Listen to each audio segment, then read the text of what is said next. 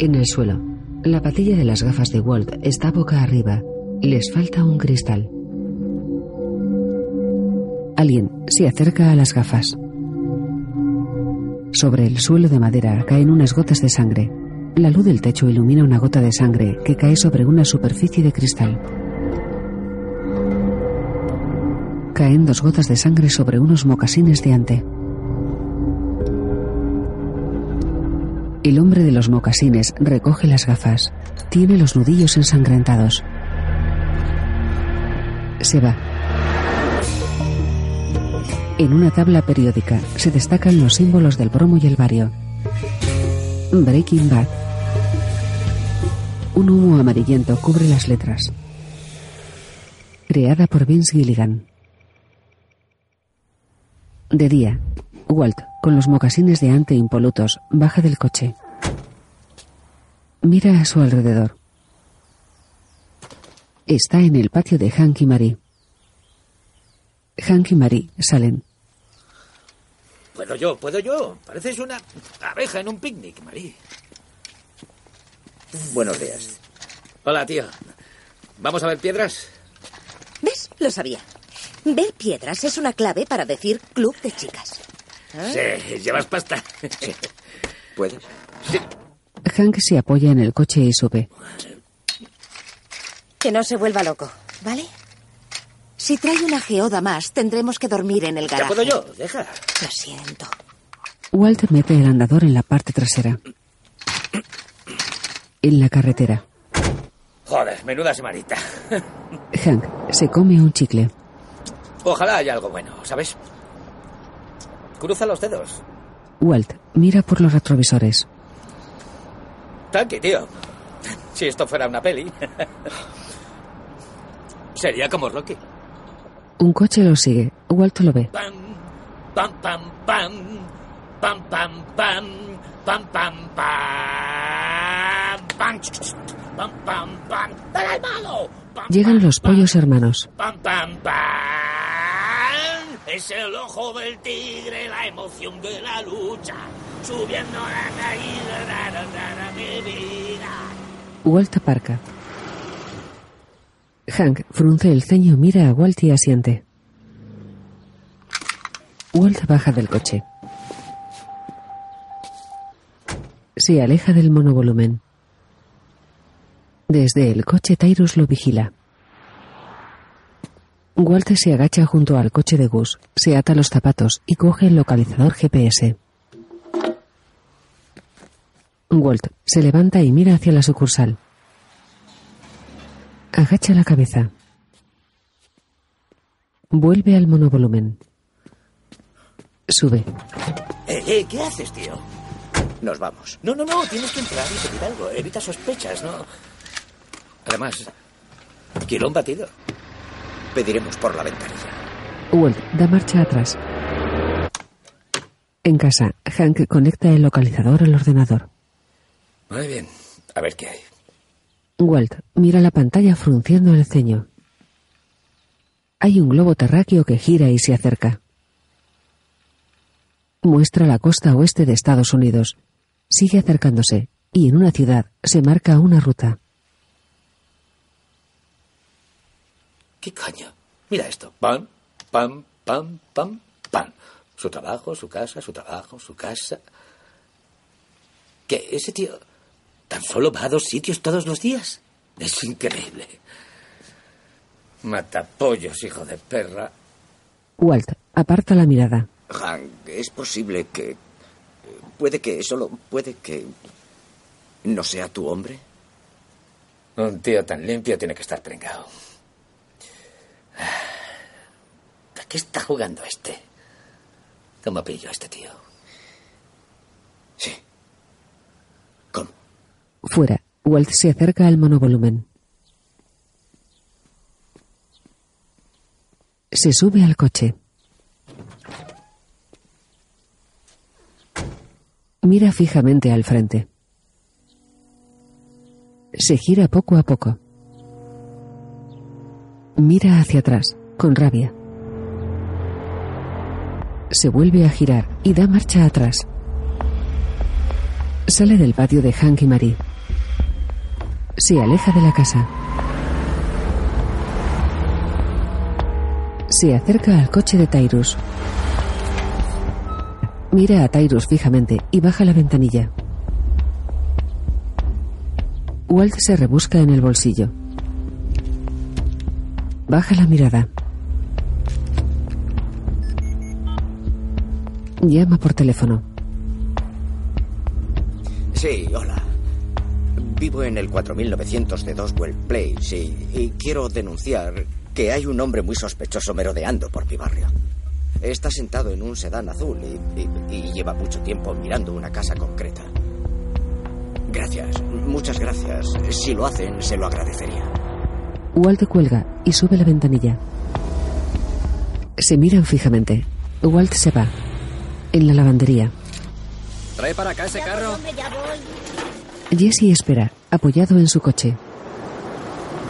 Walt llega con el monovolumen. Baja el coche. Cierra la puerta y mira a Jesse.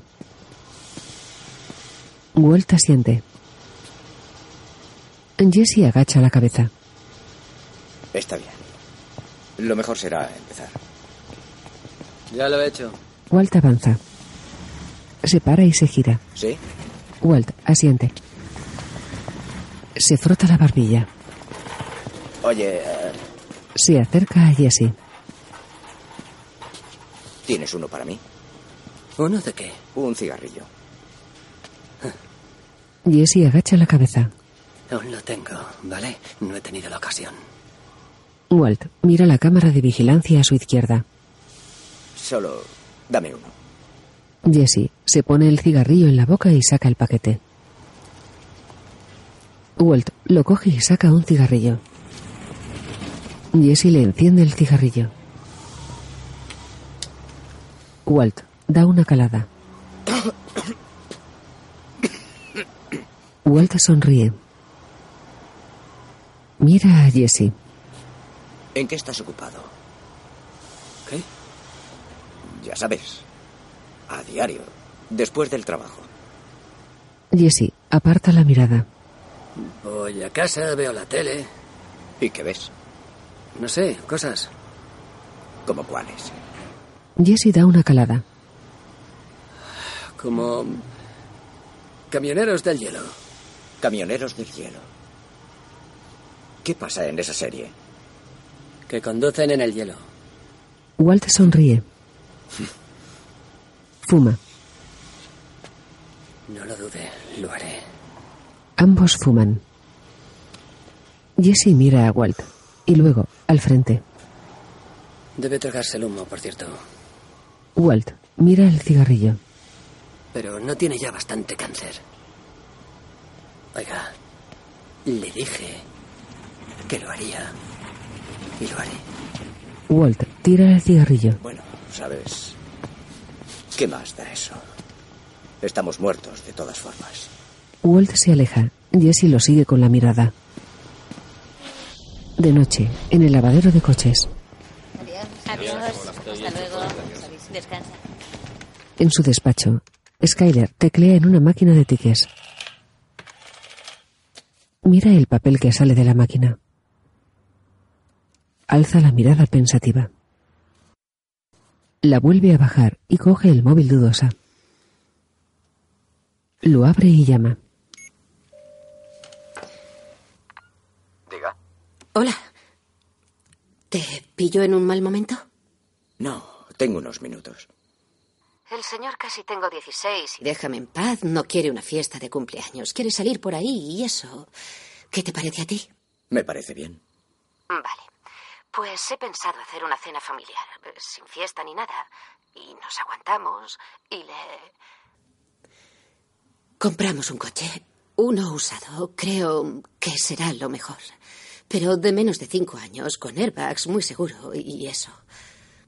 ¿Tienes en mente algún coche? ¿O quieres que mire yo y...? Sí, eh, míralo tú. Vale. Walt bebe cerveza.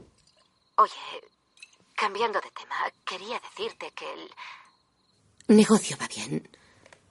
Muy bien. También que estoy pensando que puede que no necesites trabajar en tu segundo empleo. Skyler se muerde los labios. ¿Tienes beneficios? Casi, casi.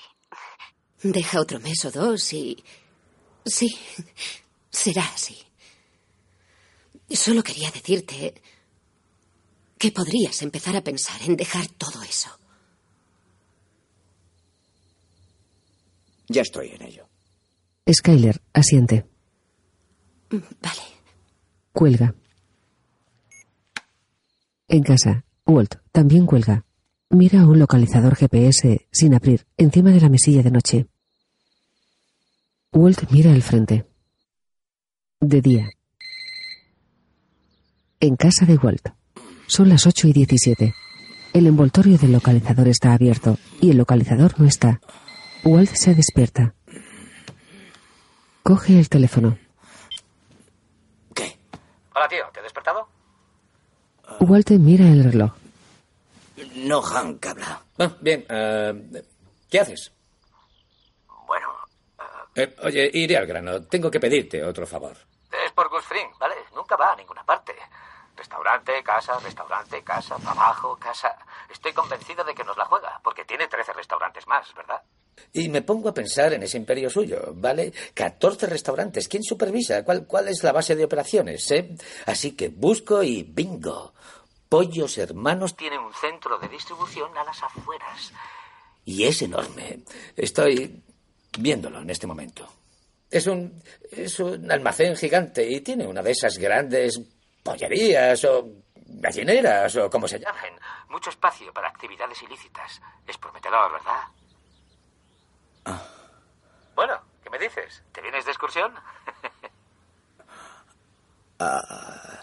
Walt se incorpora. Oye, Hank, eh, bueno, bueno, bueno.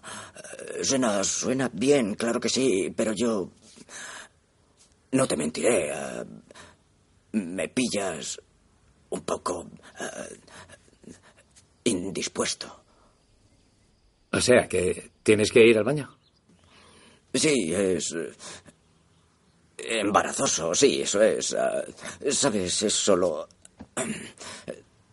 dolor de estómago y bueno, eso... Sí. No puedo, no puedo controlarlo. Y es muy escandaloso y ya sabes, el picante me hace polvo. Sí, sí, sí, sí, sí. Lo pillo. Deja los detalles. Mm. Con que uno de los dos lleve pañal, ya vale. Sí, lo siento, Hank. Eh, ¿qué va? Te he pedido mucho y, bueno, ya está bien. Tendrá que llevarme otro. Walt se inquieta. ¿Otro coche? Sí. Podrá llevarme otro. Eh, mi fisio, Chuck, se lo preguntaré. Oye, mira, yo no creo que esto dure más de 24 horas. Puede que 48 como mucho y... ah, ¿Crees que crees que, que podríais esperar un día o dos? Ah, joder, bueno, tío, yo, yo no sé. Oye, me, me gustaría, me gustaría... Me encantaría ser yo el que pudiera llevarte allí y, y, o sea, yo, eh, yo he disfrutado de verdad de estar contigo y ah, de ayudarte. y- Vale, claro. Si te importa tanto. Tú eh, llama cuando ya estés bien, ¿vale? Gracias, lo, lo, lo haré. Vale. Adiós. Walt se tapa los ojos con la mano. Se lleva la mano a la boca pensativo. Se destapa, se pone las gafas y coge el móvil. Llama.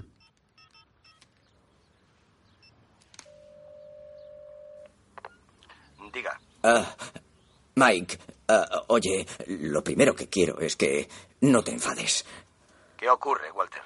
Mi cuñado, el de la DEA, él irá pronto o probablemente en poco tiempo se dé una vuelta por cierto centro de distribución para eh, ver qué hay allí. Tan solo para fisgar un poco y... Sí. Ah, Walt se sorprende. Mike, En un almacén, Jesse vacía un bote de los pollos hermanos. Saca un paquete de plástico, lo rocía con agua. Dentro del paquete hay meta azul. Mike llega con más botes. ¿A dónde va esto? A otra parte. Mike se va. Jesse frunce el ceño. En la puerta hay un hombre. Jesse lo mira. En el lavadero de coches. Ya está. Gracias. Entregue esto al que se lo lave. Skyler le da el ticket a la mujer y la mujer se va. Skyler come algo. No hay nadie más. Bien. ¿Un lavado a mano? Vale. Genial. Teclea en la caja registradora. De esto a quien se lo lave. Y el Explorer negro. Podemos lavar las alfombrillas con jabón, pero el lavado de Lux es el que sale mejor. Oh, y hay poca diferencia. Entregue esto a quien se lo lave. Gracias. Entregue esto a quien se lo lave, por favor. Skyler baja la mirada. Hola, Ted Skyler. entra. Dios mío. Ted, ¿qué haces? Alguien de la oficina me lo dijo y he venido a saludar. Vaya, bueno. um, hola. Estás guapa. No. No, seguro que parezco una loca. Para nada. Pareces feliz. La última vez que te vi, Una mujer y un hombre entran. ¿Qué tal? bueno, Skyler, tengo que hablar contigo. Skyler baja la mirada. Ted, no creo que tengamos nada sobre lo que hablar. La verdad, sí. En el despacho. ¿Una auditoría? ¿Una auditoría mañana? ¿Hace cuánto llegó? Mucho. eh, dudaba si venir a verte. Verme a mí. ¿Por qué no a un abogado, Ted? Ted, esto es. Esto es del CID, la división criminal. Dios mío, te enfrentas a una posible acusación. Una multa de 100 mil dólares más impuestos que ya debes, más cinco años de cárcel. Sí. es malo. Sí, desde luego que sí. Em, escucha, oye, me preguntaba si... ¿Me puedes ayudar con esto? ¿Ayudar? ¿Ayudar cómo? Bueno, con lo que sabes de los libros, de por qué están así, eh, puede que haya una forma de deshacer lo que hay ahí. ¿Quieres que falsifique tus libros? Quizá haya un método o algún truco de contabilidad que pudieras, ya sabes, usar. Ted, eso no funciona de esa forma. El daño ya está. Skyler lo mira, atónita. Mi nombre. Mis firmas están sobre esos libros. Skyler, es culpa mía, no tuya. Deja que te explique lo que va a pasar aquí, ¿vale?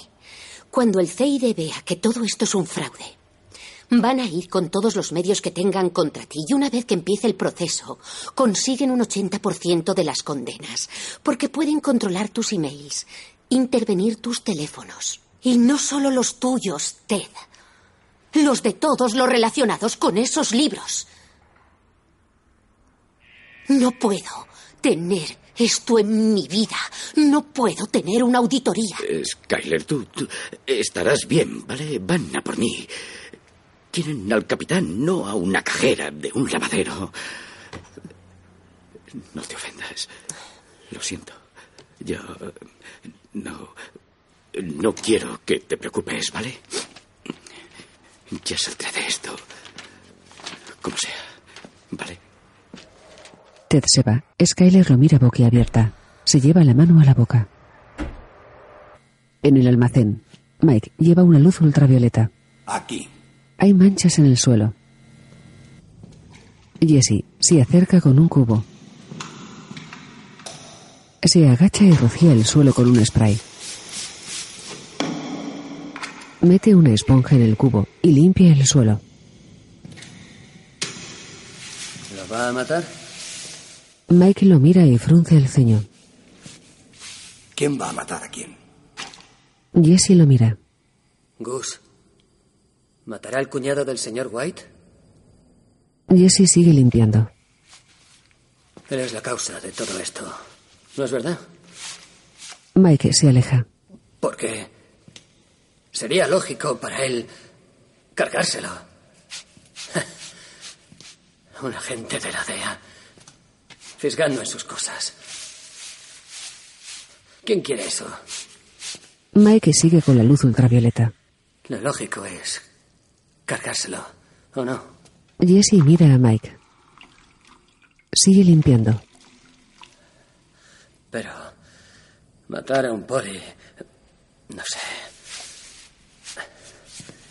Sería sospechoso si el el tío que te está investigando se muere de pronto. Mike mira a Jesse. Y está está el señor White. Se cabrearía más si mataran a un familiar. Si se muere. Jesse sigue limpiando. No cocinaría jamás. Limpia con garbo. Para. Creo que hay muchos puntos que considerar. Jesse se levanta y mira a Mike. Si le pasara algo a ese hombre, ¿tendríamos algún problema? Jesse agacha la cabeza y vuelve a mirar a Mike. ¿Y qué más da eso? Jesse le aguanta la mirada. Se va, cabizbajo.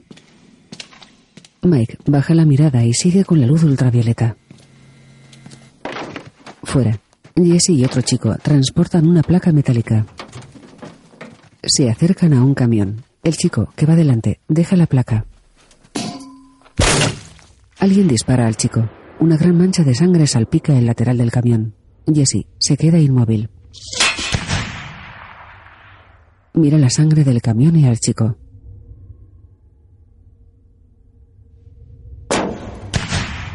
Jesse alza la mirada. Está en el punto de mira de un arma. Mike lo coge de los hombros y lo aparta. Se esconden tras una caseta. Mike sale con un arma. Hijo de puta. Está contra la pared. Ponte cómodo, chico. Estaremos aquí un rato. Jesse mira la mancha del camión, cierra los ojos y respira. En el almacén, Gus se dirige a la salida, mira a su alrededor y avanza. Jesse lo ve. Mike lo ve.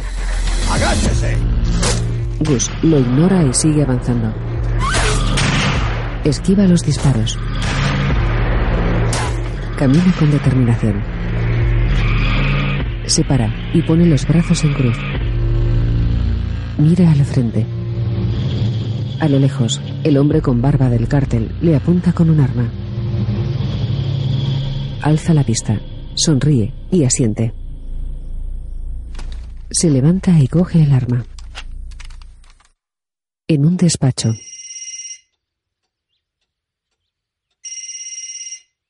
Gus mira al vacío sentado tras un escritorio.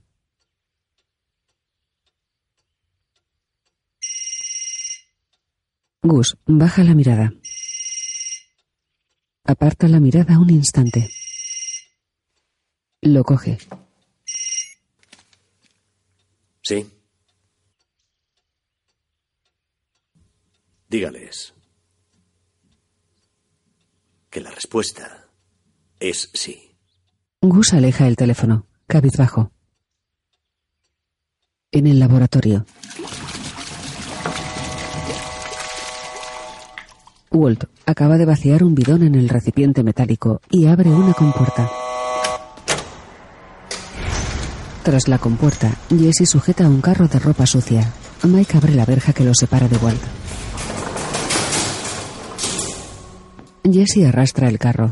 Dentro yace el compañero asesinado. Walt lo mira.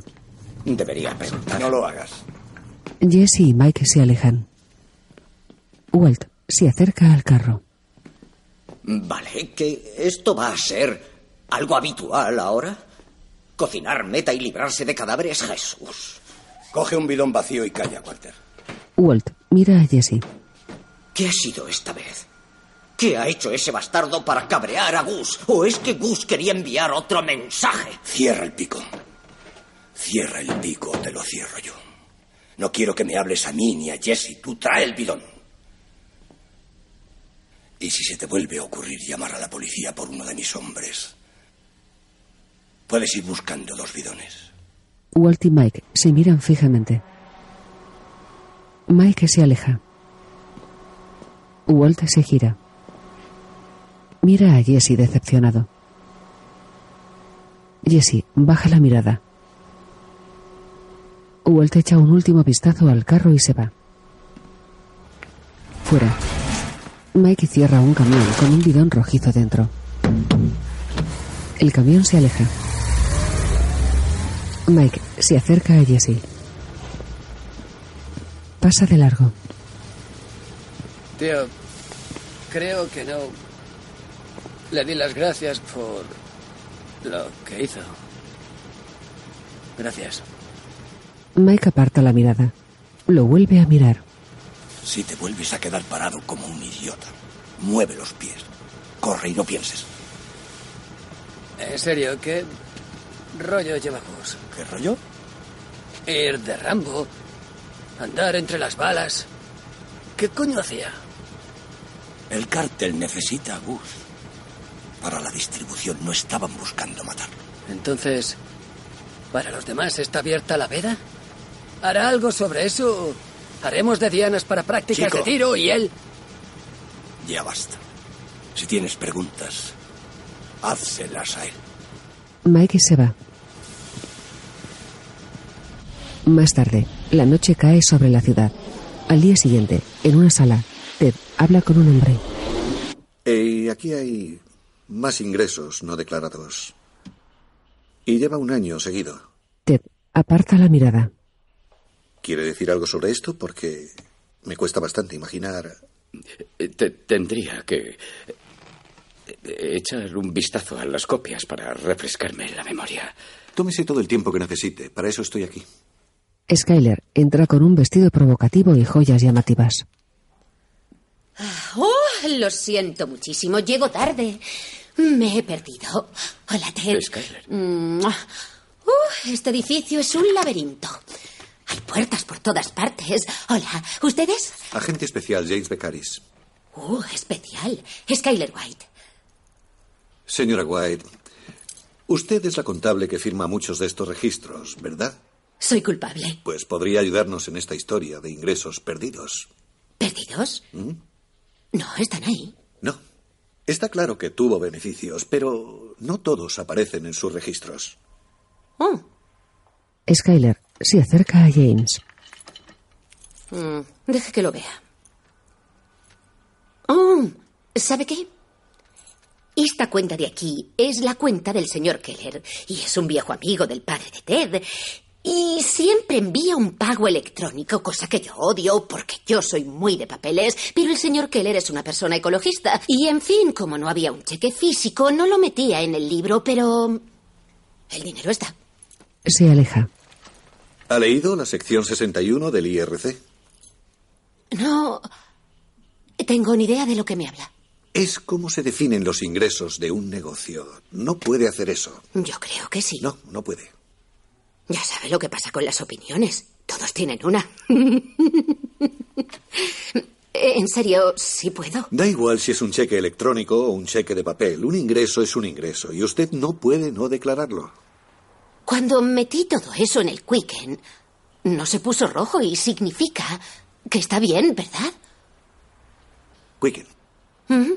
¿Usó el Quicken para llevar los libros para un negocio así? Lo hice. Oh, ¿ustedes lo usan? Porque es el mejor. Es como una calculadora en el ordenador. Es el mejor. ¿Cómo consiguió este trabajo? Oh, me contrató Ted. No. Hablo de sus cualificaciones. ¿Qué cualificación tiene? ¿Dónde se formó? Eh, bueno, no he tenido una formación concreta. Siempre se me han dado bien los números. Tengo instinto para ellos. ¿Verdad, Teddy? Le toca la pierna. Ted asiente. Esto ya empieza a encajar ahora. James baja la mirada. Señora White, tengo que preguntar. No llevará la contabilidad de más sitios, ¿verdad? ¿Ahora mismo? No. Soy la cajera de un lavadero de coches. Fuera. Eh, No, tengo muy claro lo que ha pasado ahí. Lo que ha pasado es bueno. La ignorancia de la ley no es igual a delito, es igual a ignorancia. Oye, paga los impuestos, paga las multas y sigue adelante. Olvida esto. ¿Con qué? Debo 617 mil dólares. ¿Qué voy a...? Oye, piénsalo, ¿vale? No irás a la cárcel. Vende tus activos. Vende el BMW, pide una hipoteca de ¿Otra tu casa. hipoteca? Me han embargado la casa. No tengo activos, no queda ningún activo que vender. Ted, si no les pagas, van a reabrir la investigación. Y ese teatro que acabo de hacer no tendrá ningún valor. Tienes que pagar. Ted abre un coche. Ojalá pudiera. Skyler se sorprende. Ted se sube a un coche pequeño y de baja gama. Ted se va.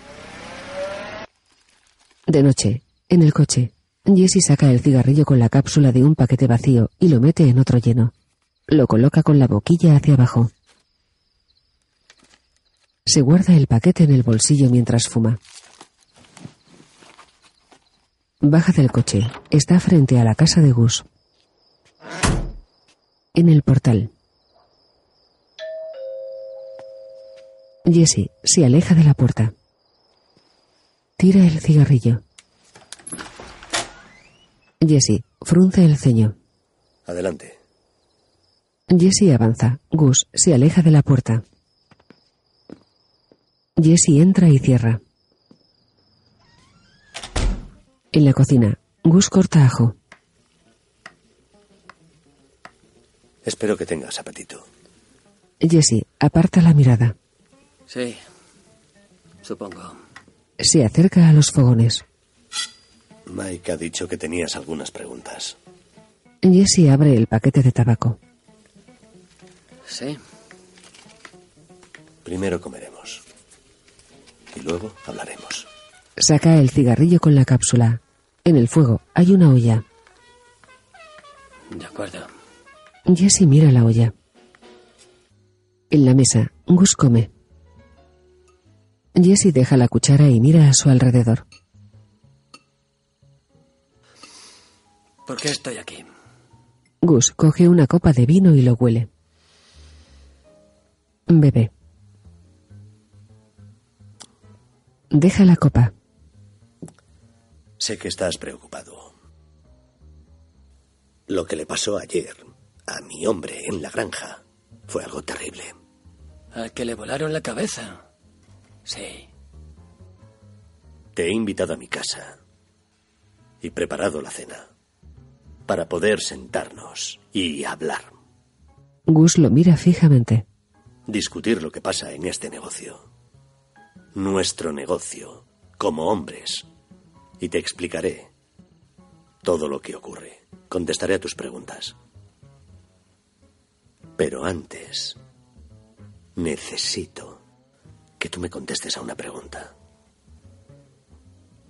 ¿Puedes hacer la fórmula de Walter? Jesse frunce el ceño. ¿Qué? La fórmula de Walter. ¿Puedes hacer su producto? Sin ayuda. Solo. No. Mira a Gus inquieto. ¿Por qué? ¿Me pregunta si puedo cocinar lo que hace el señor White? ¿Sin él? ¿A mí? ¿Al yonki fracasado al que se iba a cargar en el desierto hace un mes? ¿Ese es su plan? ¿Eh? ¿Invitarme a su casa para lo que sea esto? Ser mi colega y hacerme sentir importante. Y luego tenerme cocinando para usted cuando mate al señor White. Gus lo mira fijamente. ¿Quiere, ¿Quiere hablar como hombres? Hablemos como hombres.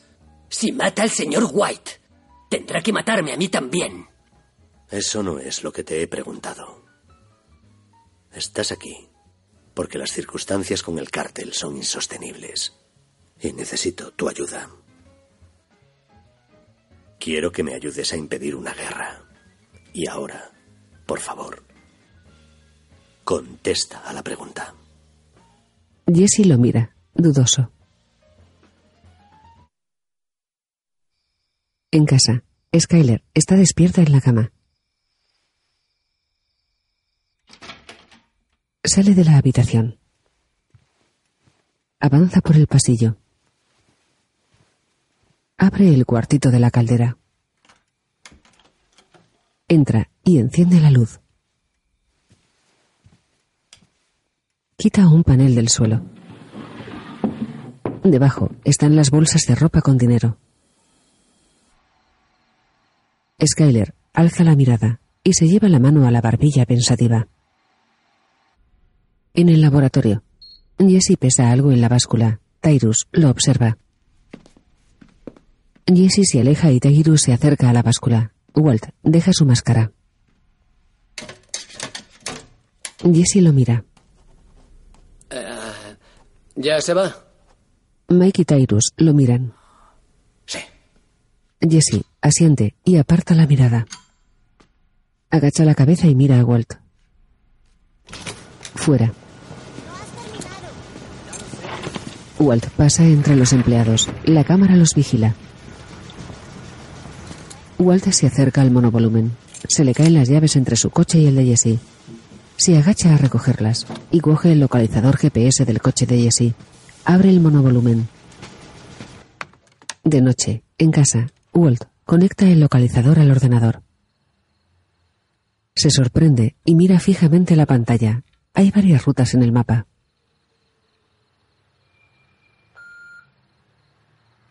Hola, señor White. Eh, tengo que hablar con usted. No sé si está con, con su familia o lo que sea, pero esto es importante. Así que espero que pueda venir. En casa, Jesse abre la mirilla. Es Walt. Jesse abre. Ah, gracias a Dios. Adelante. ¿Quiere una birra o algo? No. ¿Puedo sentarme? Sí, sí, sí. Perdone, venga. Vale, bueno.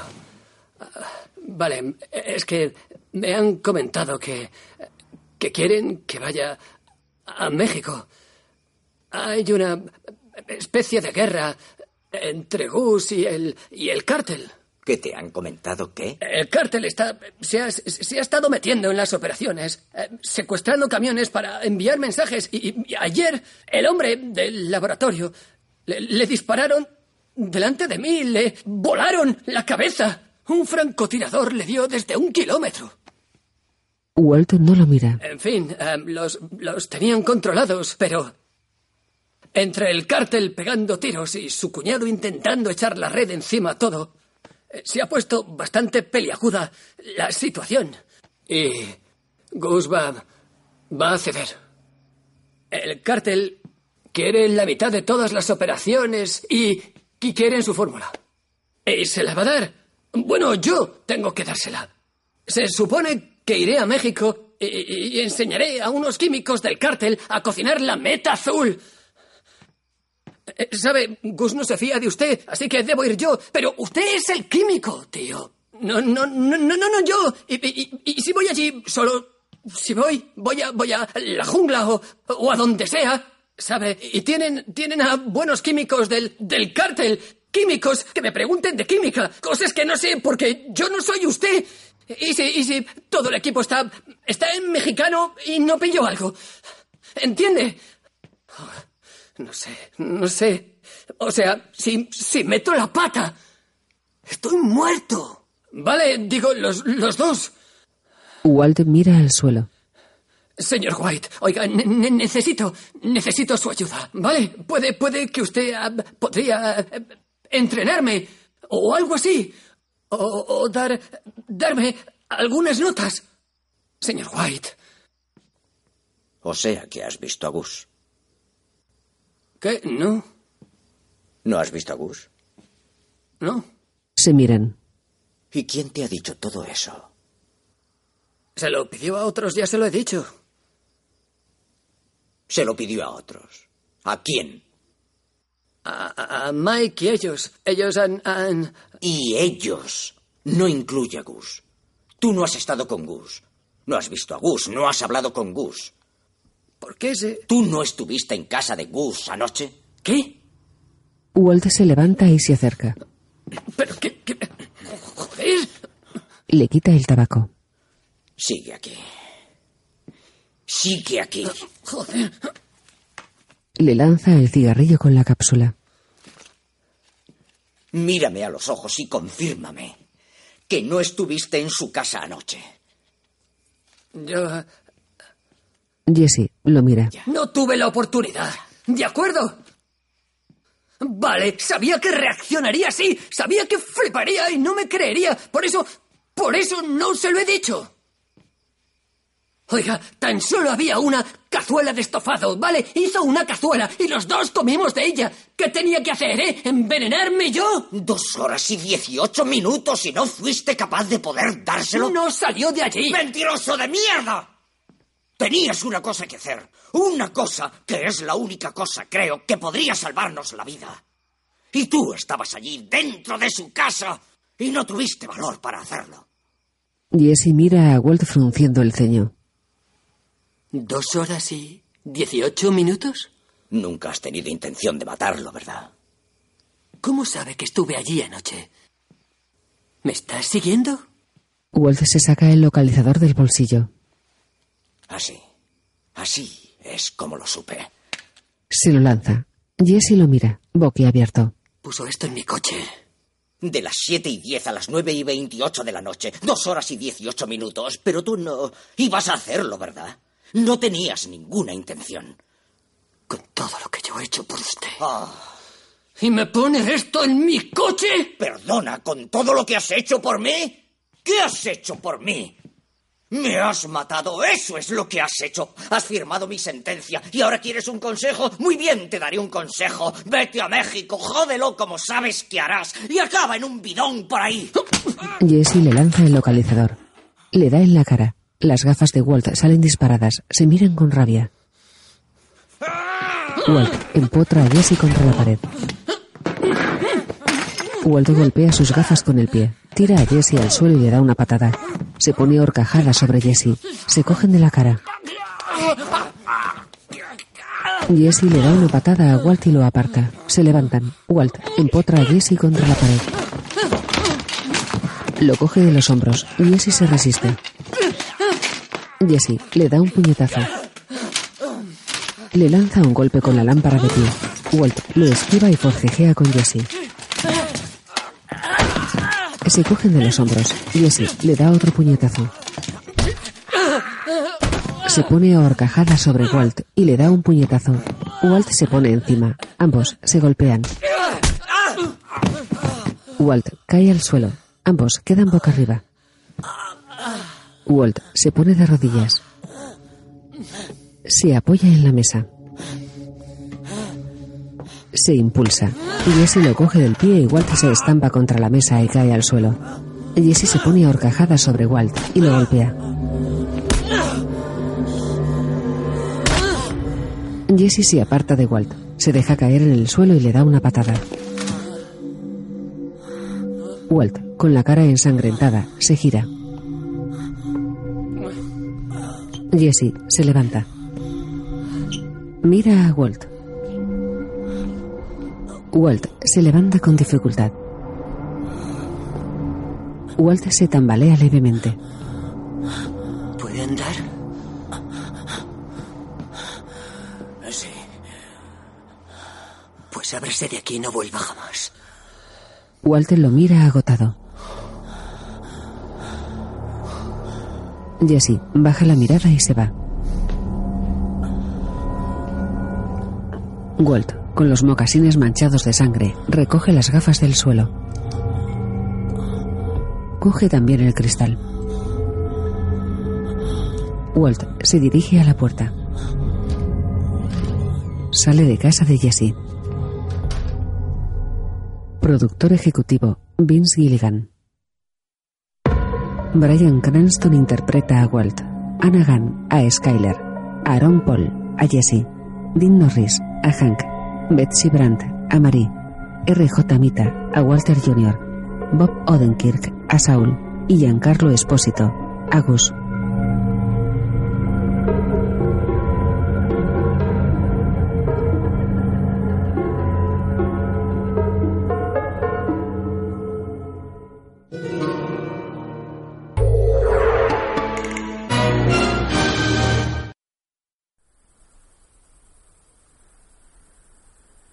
En el vasto desierto de Albuquerque, el sol brilla sobre la hierba seca.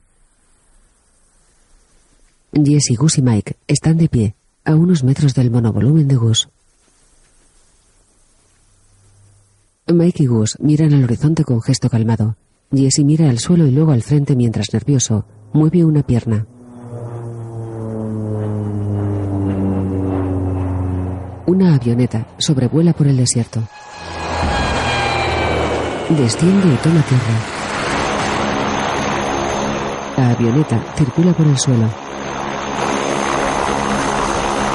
Gus, Mike y Jesse caminan hacia la avioneta. La avioneta se para. Mike abre la puerta. Gus sube al vehículo. Lleva una caja en las manos. Mike sigue a Gus y entra en la avioneta. Jesse se para, mira a su alrededor con gesto asustado y entra. Mike cierra la puerta. La avioneta despega mientras el monovolumen circula por el desierto. Desde dentro de la avioneta, Jesse mira por la ventana. Lleva unos auriculares de aviación con micrófono. Cierra los ojos, los abre y mira a Gus. Puedes hacerlo. Jesse abre la boca y mira por la ventana. Gus lo observa, luego mira a Mike. Mike aparta la mirada y mira por otra ventana. En una tabla periódica se destacan los símbolos del bromo y el bario. Breaking Bad. Un humo amarillento cubre las letras. Creada por Vince Gilligan. En la cocina de casa de Walt, las gafas de Walt están sobre la encimera. Al lado de las gafas hay un papel con sangre. Soy Walter White. Por favor, deje su nombre, su número y por qué llama después de la señal. Gracias. Tercer intento. Walt, si estás ahí, contesta, por favor. Quería que hiciéramos esto juntos, pero se está levantando y no puedo evitar que lo vea. Así que... Lo siento, pero he esperado todo lo posible y... eh, supongo que tendré que hacerlo sin ti. Oye, llámame. Walter Jr. se acerca a Skyler. Oh, hola. Hola, feliz cumpleaños. Ya tienes 16. Gracias, mamá. Creía que no te ibas a levantar. Mm, jaja. Ujú. Y puesto que son casi uh, las 12, creo que tu primera gran decisión de cumple es desayuno o almuerzo. Mm, ¿Tortitas? Tortitas, eso es. Oh, eh, ¿me haces un favor? No he cogido el periódico. ¿Puedes traérmelo? Sí, claro. Gracias. Skyler coge un recipiente metálico. Walter Jr. sale de la cocina. Fuera, Walter Jr. se acerca a un coche azul. Skyler lo sigue. ¡Sorpresa! Es de papá y yo. Es guay, ¿eh? Ah, sí. Ah, gracias, mamá. Es, es, es genial. Sabes, miré en un montón de sitios y no sé, este coche me pareció estupendo. Ti- Tiene muchas cosas extra, caballos a tope, un buen motor, mucho espacio para ir por ahí con tus amigos y, claro, es seguro, porque yo soy tu madre. Ah, oh, y tiene CD para que puedas oír música cuando conduzcas. Oye, ¿sabes? Ya comerás. ¿Quieres darte una vuelta? Pu- puede que luego. Ahora me muero de hambre. Sí, vale, bueno. Voy a hacerte esas tortitas. En el despacho de Saúl, Saúl está aquí. Mala idea.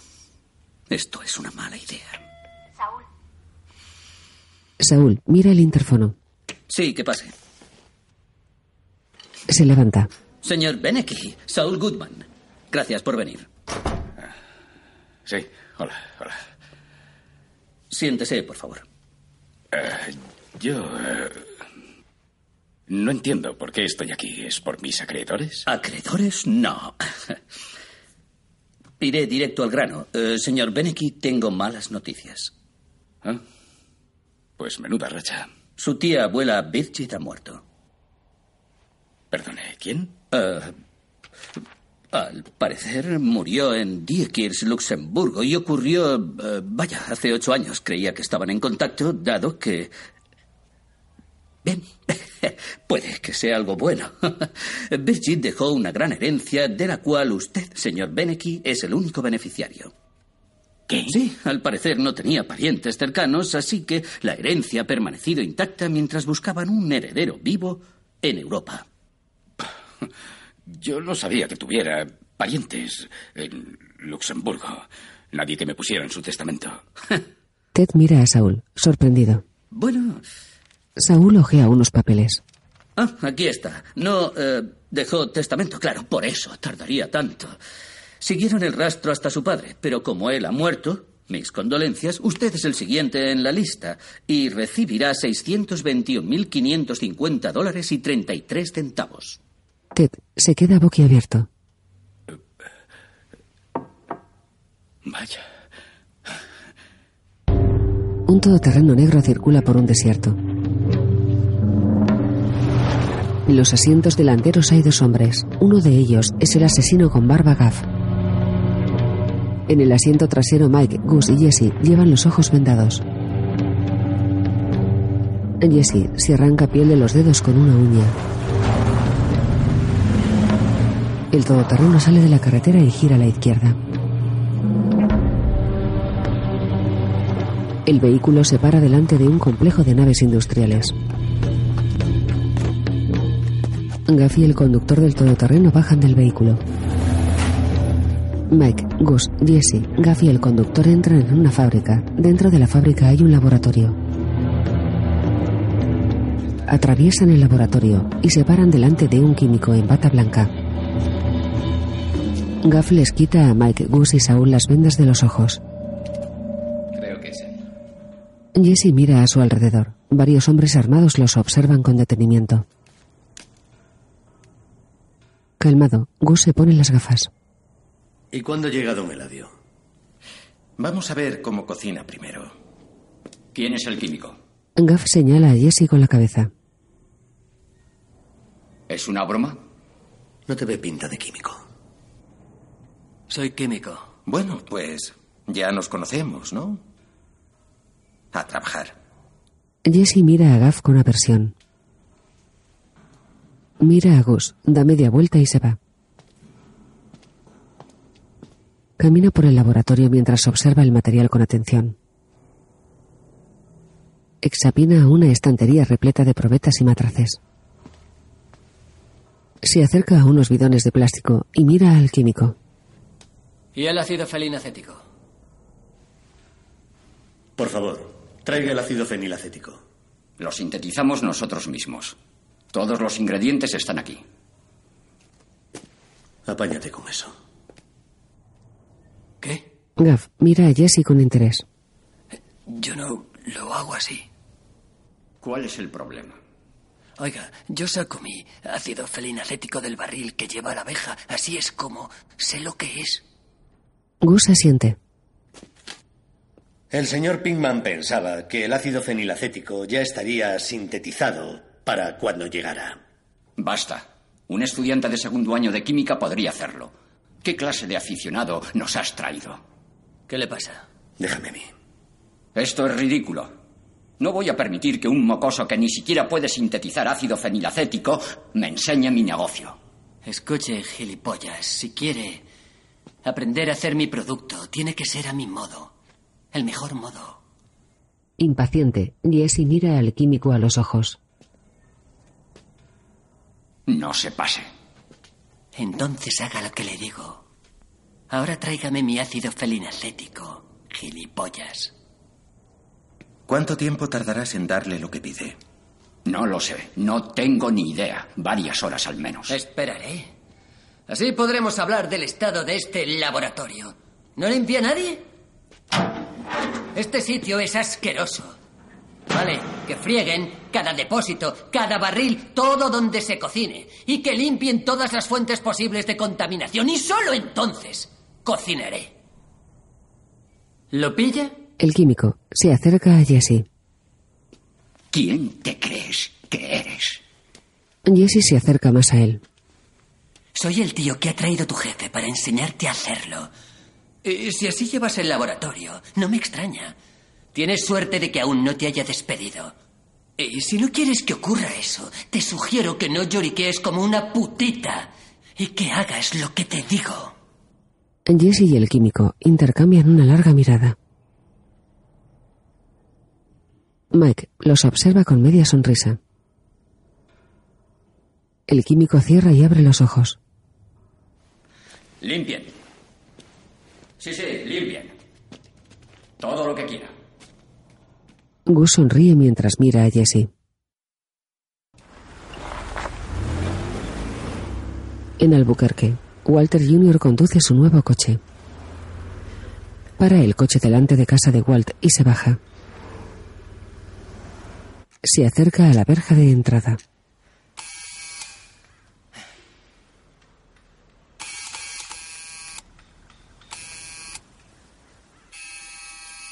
En su cama, Walt está tumbado boca arriba. Tiene la sábana en la cara. Se aparta la sábana de la cara. Tiene el ojo izquierdo morado y la cara magullada. Una herida de la cabeza se le ha pegado a la sábana. Walt la despega.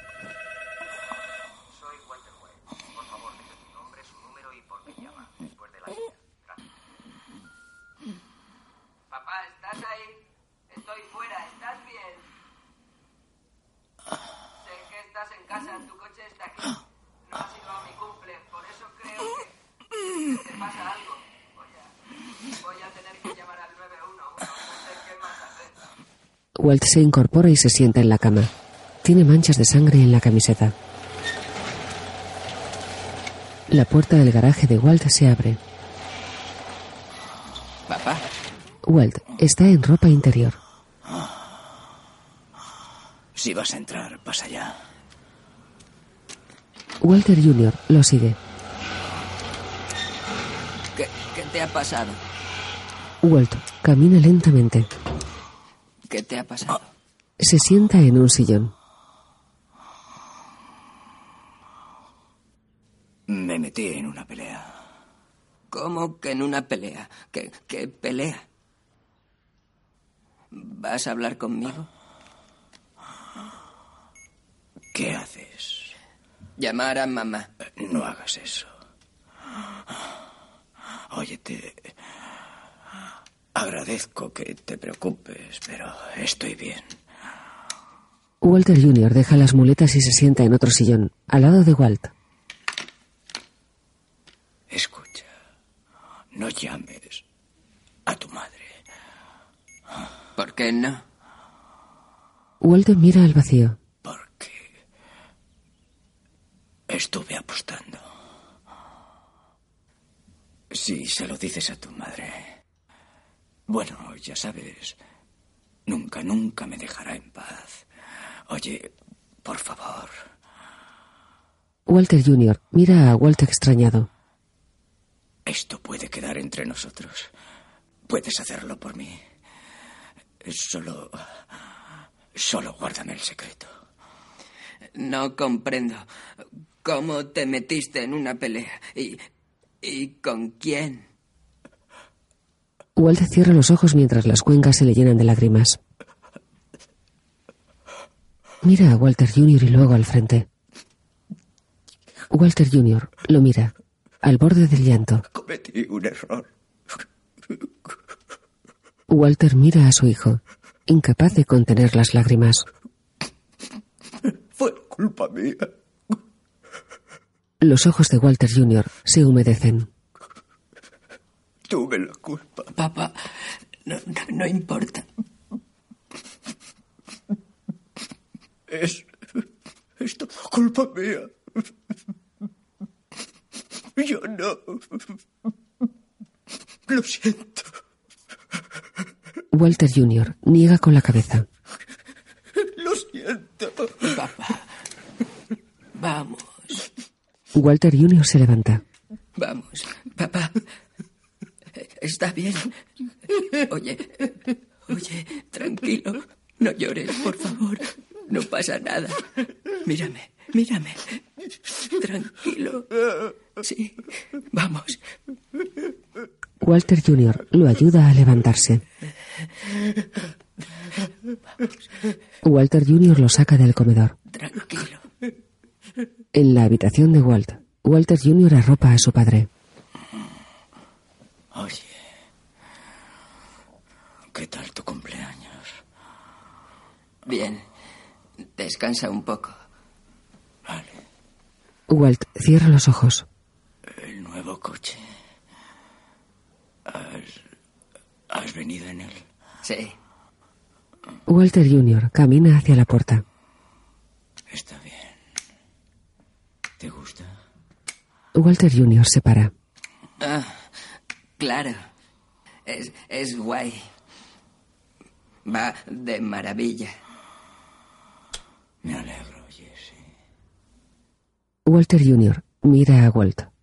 Luego baja la cabeza. Cierra la puerta. En la cocina, Walter Jr. observa las gafas y el papel ensangrentado de la encimera. Mira al frente pensativo. En el laboratorio de México, Jesse se acerca a un mezclador industrial. Lleva un mon naranja y una mascarilla. Un hombre lo sigue y lo graba. Jesse levanta la cabeza y mira a su alrededor. Desde el piso superior, decenas de hombres con mascarillas lo observan con atención. Jesse vierte un producto transparente en el mezclador. La cámara rápida. La noche pasa en el laboratorio de México. De día, Jesse rompe una lámina de cristal azul con un martillo de cocina. El químico se acerca al cristal, coge un poco con unas pinzas y lo guarda en un frasco. Pone el cristal en un recipiente. Con gesto preocupado, Jesse mira a los lados. Gus y los hombres del cártel observan al químico. El químico desmenuza el cristal con un mortero. Echa un líquido transparente en una probeta. Agita la probeta y la deja en la mesa. Extrae el líquido de la probeta con una jeringuilla. Introduce la aguja de la jeringuilla en una máquina.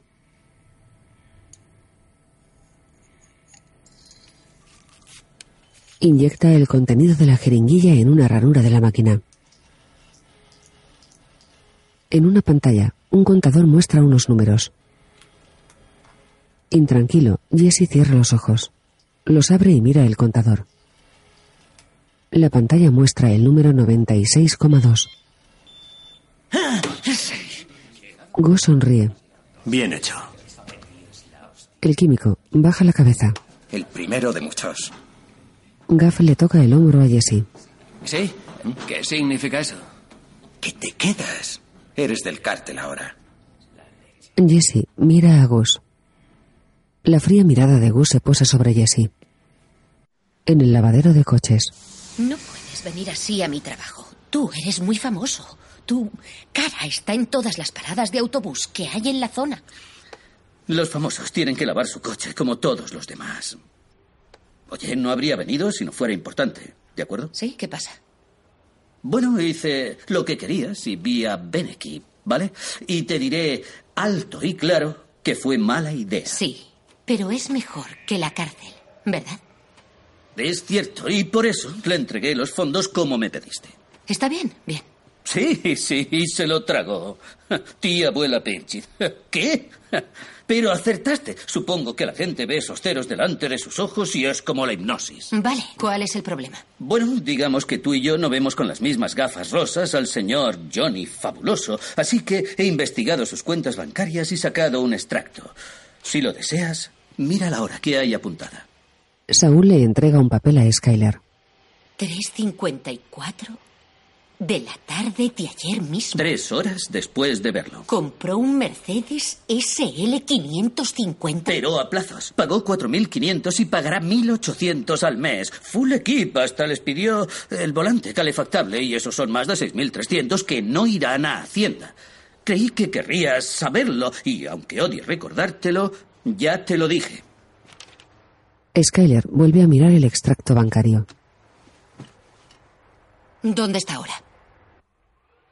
En su habitación, tumbado en la cama, Walt abre los ojos. Está recostado sobre su lado izquierdo. En la mesita de noche están sus gafas y un frasco amarillo. Walt coge las gafas y las mira. Hace una mueca y mira al vacío. En el comedor, Walt coge la chaqueta de Walter Jr. de la silla. Va en bata. Mira hacia el sofá. Walter Jr. está durmiendo. Walter deja la chaqueta en un sillón y se sienta cerca de Walter Jr. Walt lo observa mientras duerme. Le pasa una mano por la cara.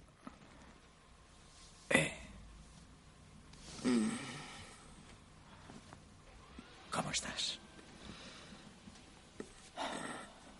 Bien. Walter Jr. se incorpora. ¿Y,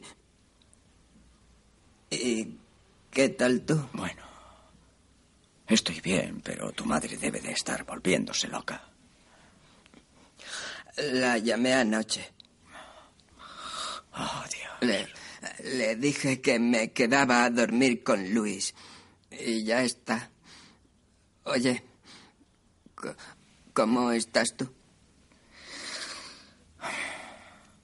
Estoy bien, hijo. Yo. Yo.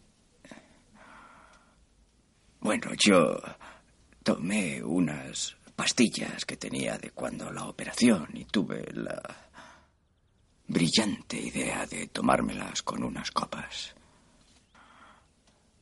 No fue un buen momento, lo admito, pero estoy bien. Me gustaría borrarlo de anoche. Era tu cumpleaños, no me lo tengas en cuenta. No importa. No, sí que importa. Soy tu padre. Y, y no quiero que lo de anoche pueda... O sea, tú... Tú no puedes... No puedes pensar en mí como... ¿Cómo qué? Walt abre la boca y mira al vacío. No te entiendo. Walter Jr. mira a Walt con preocupación.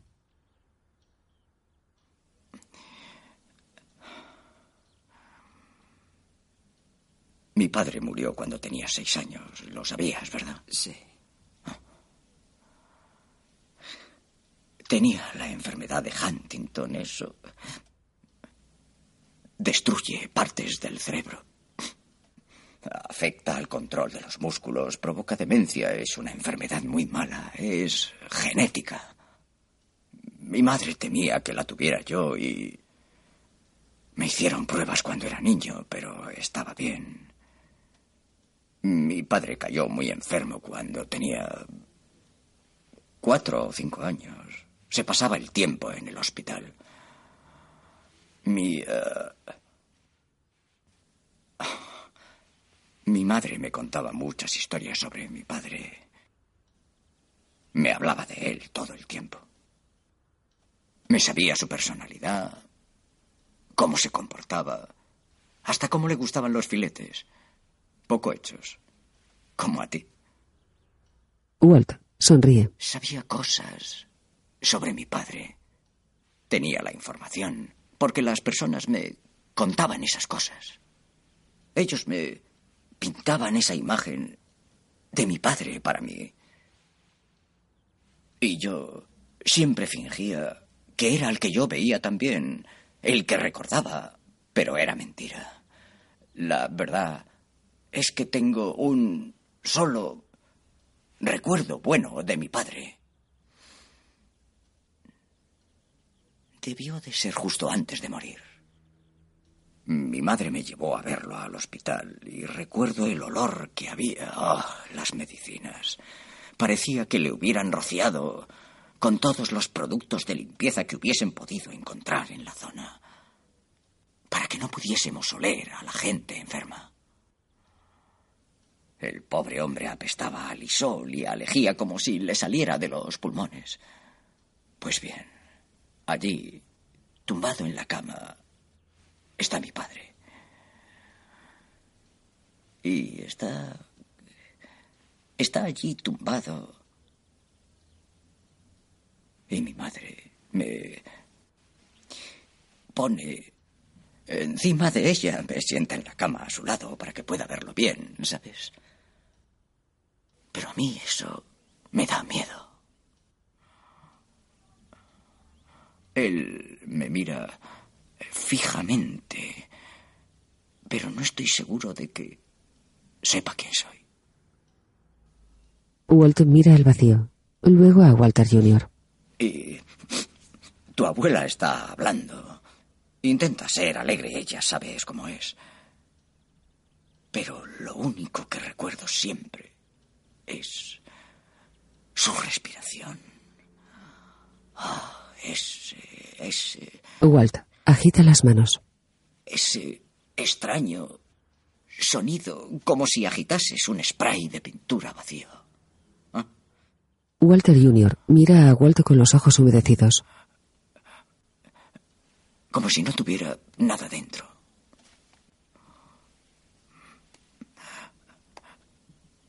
En fin.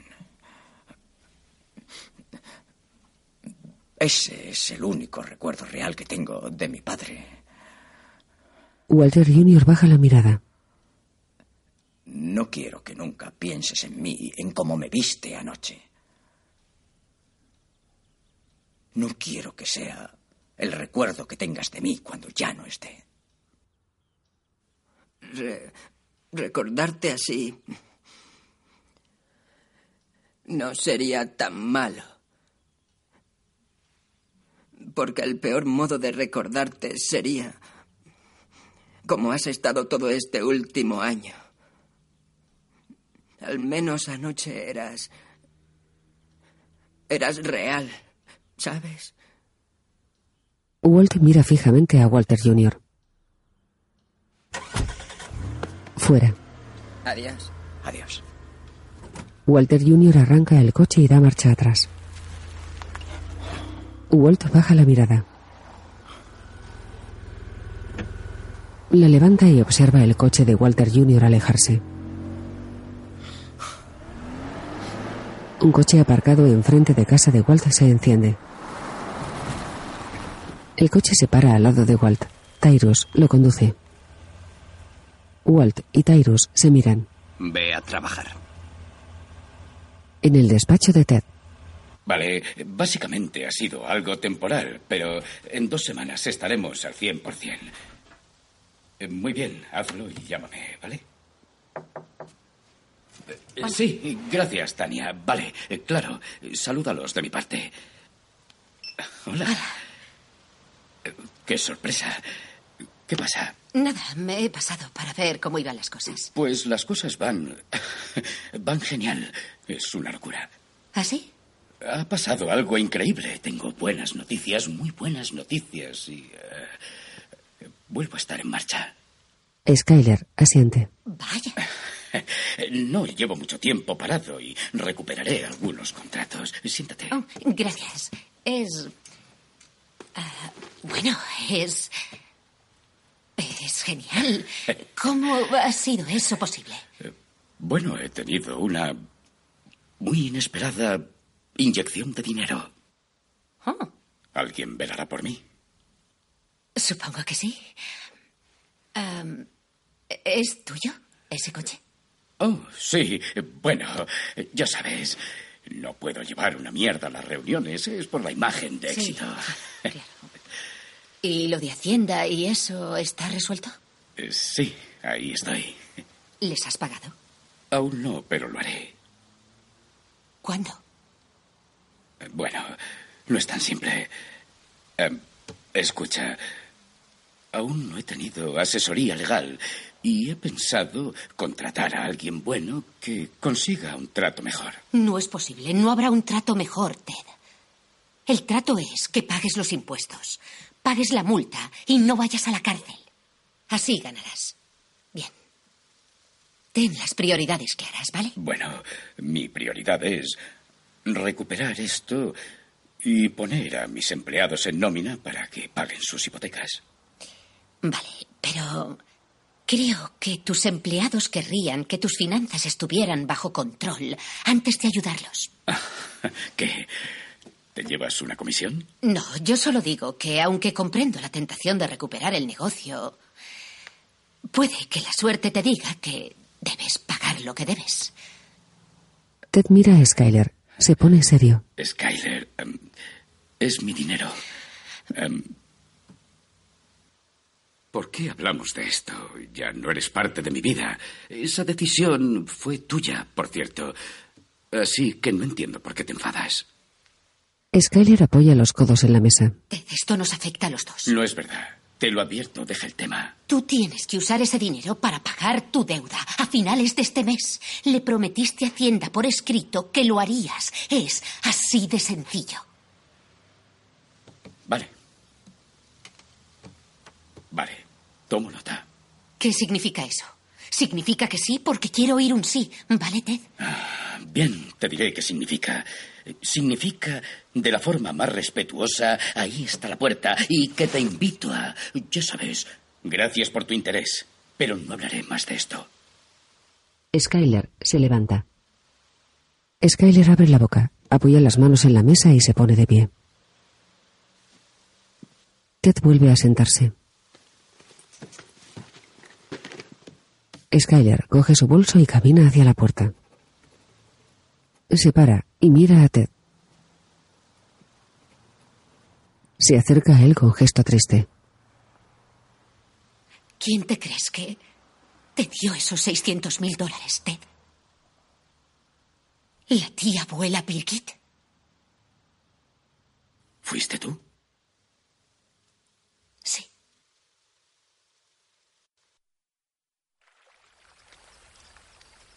En México, Gus está parado delante de la piscina de Eladio. Contempla su reflejo en el agua con el rostro impasible. Abre un estuche metálico.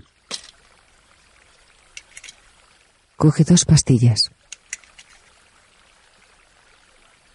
Se las lleva a la boca. Cerca de él, Mike y Jesse están sentados al lado de una mesa. La caja está en la mesa. Jesse mira a Mike. ¿Qué mierda es esta? Yo no tengo voto. Tengo que quedarme aquí para siempre. Te prometo una cosa. O nos largamos todos a casa o no se irá nadie. Y ahora cálmate. Jesse se recuesta en la silla. Levántate. Mike se levanta. Jesse se pone en pie y lo sigue. Eladio, Gav, el químico y varios hombres salen al patio. Eladio tiene unos 50 años, es moreno y lleva el pelo corto. El químico lleva un traje blanco. Gav viste un traje negro y el resto de hombres llevan pantalones con americana. Eladio se para delante de Gus mientras sus hombres siguen saliendo de la casa. Jesse observa con detenimiento. Eladio se encoge de hombros y sonríe. Ven. Gus mira a Eladio con el rostro calmado.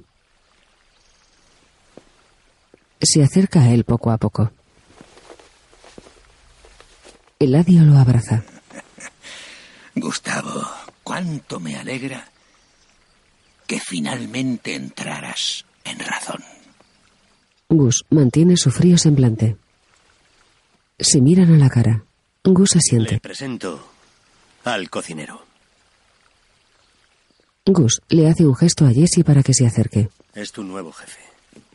Llámale don Eladio. Es por respeto. Jesse y Eladio se dan la mano.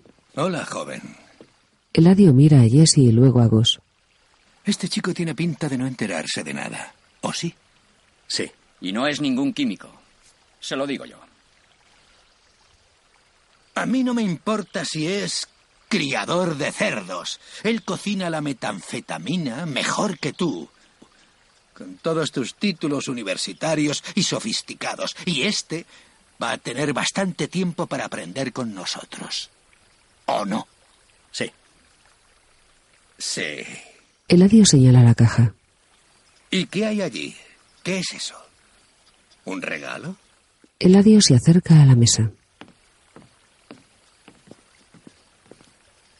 Gustavo, eres muy generoso.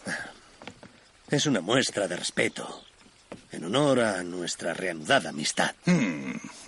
Eladio sonríe y asiente. Toca la caja y la mira. Luego mira a Gav que asiente. Bueno, vamos a ver. A ver qué hay aquí. Eladio abre la caja. ¡No! ¡Imposible! Coge una botella. ¡Zafiro añejo! Mirad, hasta la botella es una obra de arte. Es perfecta.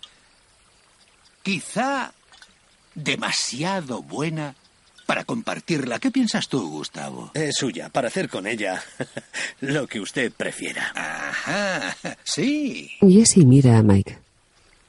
Prefiero bebérmela. bueno, Eladio abre la botella. mm, vamos muchachos. ¡Qué maravilla! Dos camareros salen al patio. Venga, servid. Cuidado, muchacho. Eso es algo magnífico. Si tiras una gota, te corto la mano. Vamos, date prisa. Eladio coge un vaso. Gustavo, Gus coge el vaso. El camarero se va. bienvenido a México. Eladio le da un vaso a Jesse. Ahora tú dices muchas gracias a usted. Señor. Don Eladio, ese está enganchado. Para trabajar tiene que estar sobrio. Entonces nada para ti. Eladio le quita el vaso. Entonces, Gus y Eladio alzan los vasos. Salud. Con la mano alzada, Eladio mira a Gus con el rostro serio. Gus se bebe el chupito de un trago. Eladio sonríe con satisfacción mientras asiente. salud. Salud. Eladio y sus hombres beben. Mike, Gaff y el químico no tienen vaso. Ya basta de negocios. Traed a las chicas. Eladio le da una palmada a Gus en el pecho. Más tarde, se celebra una fiesta en la piscina. Varias chicas en bikini se pasean y coquetean con los hombres de Eladio. Una chica rubia en tanga reparte puros. Una chica morena con un bikini rosa coge un puro. Se sienta en las piernas de Jessie. No, no, no, yo no, no, ah, no. Le pone el puro en la boca. Le da un beso en la mejilla y le enciende el puro.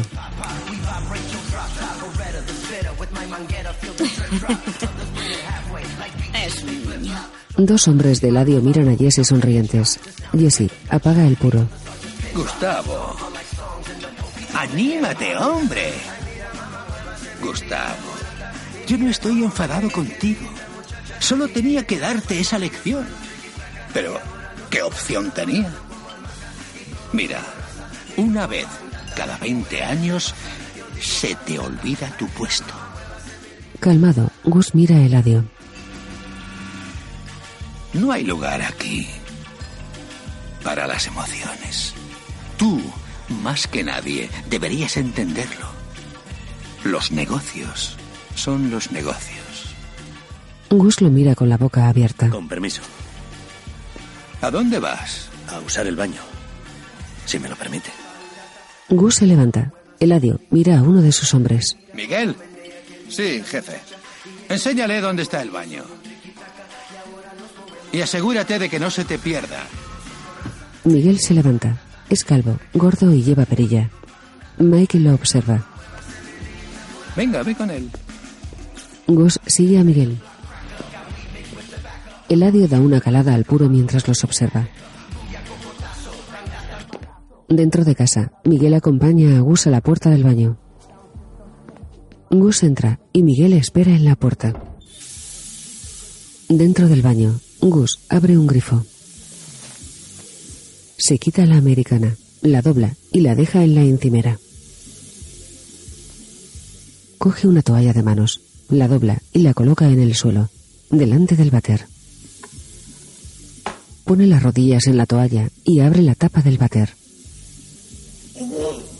Se mete un dedo en la boca y agacha la cabeza. En la piscina, Eladio sigue fumando el puro. Mira a dos de sus hombres mientras conversan con dos chicas y sonríe. Se le cae el puro al suelo. A uno de sus hombres se le cae un vaso. Se desploma en el suelo. Otro hombre cae inconsciente en una silla. Eladio camina hacia una mesa. Gaff lo sigue. Eladio pierde el equilibrio. Se apoya en la mesa. Mike sigue a Gaff y lo estrangula con un hilo. ¡Joder! Jesse se levanta de la silla. En el cuarto de baño, Gus se lava las manos. Se seca con una toalla, la dobla y se limpia la boca con ella. Coge las gafas de la encimera y se las pone. Se mira al espejo. Abre la puerta del baño. El cuerpo de Miguel se desploma en el suelo. Gus camina hacia el patio. Chicas y los camareros huyen de la casa. Gus sale a la piscina.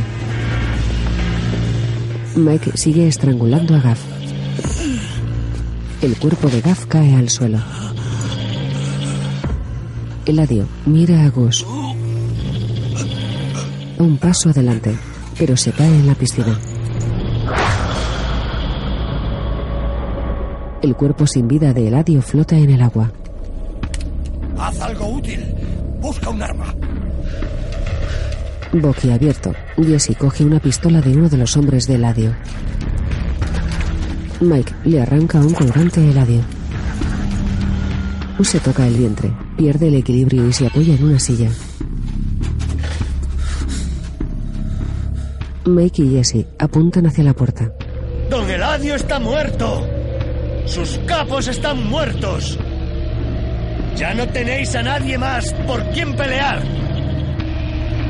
Llenad vuestros bolsillos y marchaos en paz. Id a pelear conmigo y morir. Espero que esto funcione. Ayúdame. Jesse y Mike sujetan a Gus. Salen del patio. Cargados de billetes, las chicas y los camareros corren hacia sus coches.